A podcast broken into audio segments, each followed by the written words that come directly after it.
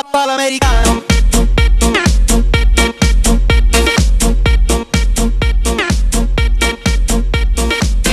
Bueno, querido John Julius, eh, todo tuyo. Eh, ¿De qué Lo nos mío. quieres hablar? Mira, hoy es el 8 de abril, ¿vale? En Yes. 10 días, en 10 días sale a la venta mi libro. ¡Hombre! Sí, en inglés, en inglés de una Pepe no una lo va a poder leer. un editorial ahí quizás puede aprender inglés leyendo mi libro. Eso sí. También. Pero. bueno, Entonces, un reto. ya, es un reto, difícil. Entonces, yo, mira, el libro he cogido porque también publiqué un libro en 2014. Título del libro.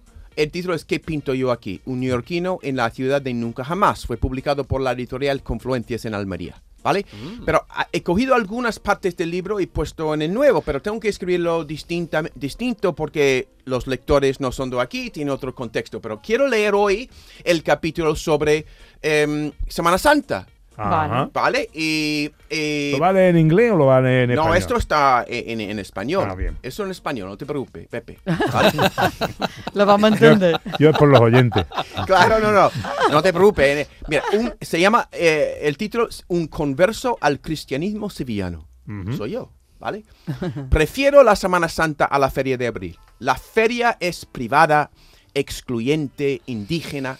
Cuando entro en las casetas me siento como un pez nadando en una jarra de rebujito. Me pone piripi, después me agobia y al final me apaga. Para mi gusto, la feria es como su bebida más célebre, demasiado embriagadora y demasiado dulce al mismo tiempo. En cambio, durante la Semana Santa, todos somos peces nadando en el mismo mar sagrado. Yo sé lo que dicen las aguafiestas, que es un teatro, un espectáculo que tiene más que ver con las aspiraciones sociales de los participantes y con la tradición que con la piedad, que está motivada más por un espíritu de exhibi- exhibición y no de ser menos del vecino, que por fe me da igual, me hace sentir como si Dios estuviera cerca, disfrutándolo, aprobándolo. Estos siete días son los únicos en los que me importaría, no me importaría tener la tele puesta a todas horas en casa, sintonizada con Canal Sur, por supuesto. Durante una semana la, caja tonta se convierte en algo realmente decorativo y auditivamente edificante. Ojalá que los ubicuos Starbucks, McDonald's y Burger King de la campana no por- proporcionaran a veces un fondo tan feo. Mira, yo hablo peor que leo, o que, que- que escribo. A pesar de mi ficción para esta fiesta, tengo que admitir que tardó en hacerme gracia la idea de tanto jaleo y juerga en una aparente conmemoración de las horas más duras, tristes y humildes de Jesucristo. La primera vez que vi a los centuriones de la Macarena entrar en la plaza de San Francisco, pensé en las películas del gran presupuesto de Hollywood en las que no escatiman los más mínimos gastos en recrear hasta el último detalle el look de otros siglos. Las vírgenes, incluso las de los pasos sobrios, eran todos una pasada de grandiosidad. Me dolía la cabeza al pensar en el dinero, esfuerzo y tiempo invertidos solo en montarlas, vestirlas y limpiarlas. El lujo como luto.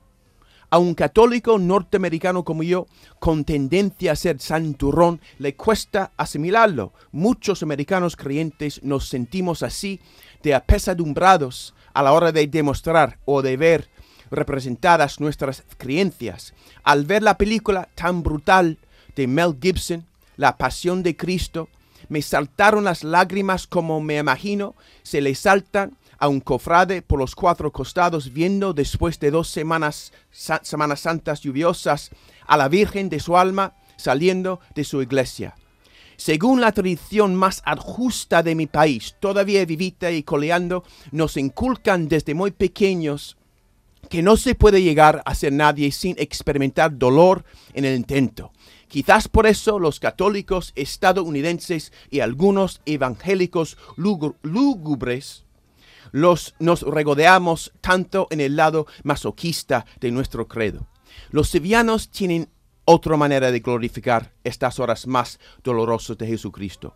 Mi primer domingo de resurrección en Sevilla salí a la calle esperando la gran final. La mañana del domingo de resurrección es cuando arranca la fiesta de solo un día en mi país. Pero en Sevilla hubo solo un paso, muy temprano, y nada más durante el resto del día. De golpe me di cuenta de que se, ha- se había acabado la fiesta en el momento en el que, según los evangelios, se había acabado el dolor y sufrimiento de Jesucristo, como si todo el espectáculo fuera para evitar que la tristeza y la pena nos abrumaron. El historiador Antonio Domínguez Ortiz escribió acerca de los inmensos contrastes de la Sevilla de los años 20, poesía y suciedad, opulencia, miseria, turjurios y monumentos grandiosos. Sevilla era una casa de tócame roque en la que no comemos pero nos reímos la mar. Tal vez las tácticas que aprendieron los sevillanos para aguantar los años de escasez sobrevi- sobreviven en la manera de festejar la pasión de Cristo.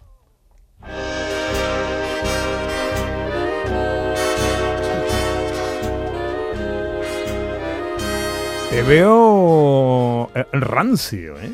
Rancio, ya, Te veo rancio sevillano, ¿eh? Yo defiendo mu- mucho la, la- la fiesta de Semana Santa. Sí, sí, la- y la pureza hasta la estética.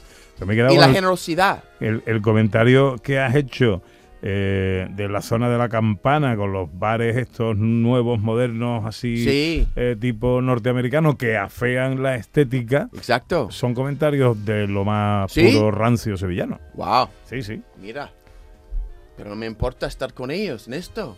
Y también porque mira, es una fiesta muy generosa, y que es para todo el mundo, para guiris, para, para los más cofrades, para, para los turistas, que estas obras de arte te- que, que llevan en la calle, ¿no? Ujú. Es que es muy bonito y, y él es, es el espíritu de cristianismo. Y mira, yo soy católico, pero no soy practicante, pero el espíritu de catolicismo sigue en mí. Y me gusta, por ejemplo, el lado bonito de- del cristianismo. Aunque también hay mucha falsedad, pero también hay mucho bonito. Entonces- y lo bonito de ello está en la calle de Semana Santa. Entonces, eso está escrito en español, está escrito en español. pero no dice que está escrito en inglés. Pero esa es la, la versión en inglés, ¿no? Que sale. Pero ahora, no, no, o- eso es lo que salió. Mira, tenía que cambiarlo un poquito eh, al convertirlo en inglés porque hay muchas referencias aquí que la gente no, no, es que entiende. no, no tiene nada que ver. Es decir, tú lo escribes en español es porque buscas público aquí, lectores aquí. exacto. Si lo vas a escribir en inglés porque estás buscando lectores Sí. en tu tierra, ¿no? Exactamente. Entonces Claro. he cambiado un poquito eh, pues, el enfoque de, de- más como el espíritu de una fiesta en, en, en Sevilla es distinto que una fiesta en Estados Unidos. ¿Y cómo, cómo ve un americano que nunca haya visto. Sí, la primera vez. La, primera- la primera Pues- vez que tuviste, por ejemplo, la Semana Santa? Sí. ¿qué- ¿Cómo te quedaste? La Ya, primera vez. yo sí. recuerdo el día que, que era, pues, entre, al ver un paso moviéndose con música y girar para, pues, estar cara a la Virgen dentro de una iglesia, con todas las velas y la gente, el silencio en la calle, tanta bulla y el silencio juntos, eso me, me llama, me llamaba mucho la atención. Entonces, es, esta adoración que es parte de mi familia, de mi, de, de mi, pues, de tu cultura. de ¿no? mi cultura eh, estadounidense. Ahí en la calle, verlo en la calle, que en Estados Unidos es mucho más entre cuatro paredes, una iglesia. Claro, Aquí es hay- más en la calle, está compartido. Eh, a mí me encanta.